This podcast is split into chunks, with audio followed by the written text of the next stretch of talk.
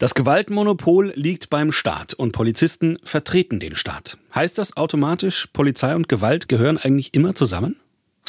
Das ist in der Tat das Alleinstellungsmerkmal von Polizei, physische Gewalt anwenden zu dürfen und auch zu müssen. Das steht auch nicht in Frage. Allein in Frage steht immer die Verhältnismäßigkeit, also die Relation. Wie viel Gewalt ist notwendig? Und da gibt es oft unterschiedliche Auffassungen. Die Gewerkschaften sagen zum Beispiel, Polizeigewalt muss angewendet werden in solchen Fällen. Das steht eben in Frage. Die Polizisten und Polizistinnen lernen das in ihrer Ausbildung, Gewalt auszuüben. Sie lernen zu schießen, lernen sie aber auch einigermaßen besonnen mit der Gewalt anderer Menschen umzugehen? Formal ja. In den Trainings wird immer auch geübt, nicht zu schießen, also Situationen so zu erklären und so zu erkennen, dass eben Schusswaffengebrauch nicht möglich ist. Das ist aber ein relativ triviales Konditionieren. Ja? So wie zum Beispiel Messer im Spiel ist, wird es als absolut notwendig angesehen, auch sich mit der Waffe zu wehren. Das war in dem ersten Mannheimer Fall, der jetzt verhandelt wird, eben nicht der Fall. Da war kein Messer im Spiel und sie haben trotzdem Gewalt angewendet, allerdings nicht geschossen.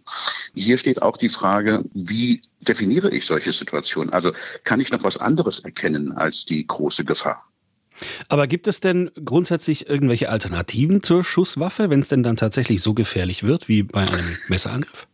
Durchaus gibt es Alternativen. Ich habe ja seinerzeit mal als Beispiel die Distanzstange ins Spiel gebracht. Man könnte sich auch andere Mittel überlegen. Tatsächlich wird danach aber nicht geforscht, beziehungsweise wird es überhaupt nicht erwogen, dass man möglicherweise auch Sachen einsetzen könnte, die nicht letal äh, wirken, sondern man denkt immer nur in Richtung größerer Schmerzzufügung. Also jetzt sind die Taser im Spiel, also die Distanzimpulsgeräte etc. Pfefferspray hat sich schon lange als wenig wirksam herausgestellt, gerade bei Menschen, die in psychischen Erregungszuständen sind. Insofern beklage ich ein bisschen, dass zu wenig Energie darauf gelegt wird, nach Mitteln zu suchen, die wirkungsvoll jemanden ruhig stellen, aber nicht der Gefahr aussetzen, dass er daran verstirbt. Die Distanzstange, die Sie gerade erwähnt haben, wie funktioniert die? Ja, man hält tatsächlich per Gerät jemanden auf Distanz und kann ihn umstoßen. Das geht allerdings nur, so wie mir die Polizeibeamten erklären, wenn man genügend Alternativen in der Rückhand hat, wenn das nicht funktioniert. Aber es wäre zumindest ein Mittel, um jemanden auf Distanz zu halten und nicht nah an sich rankommen zu lassen mhm.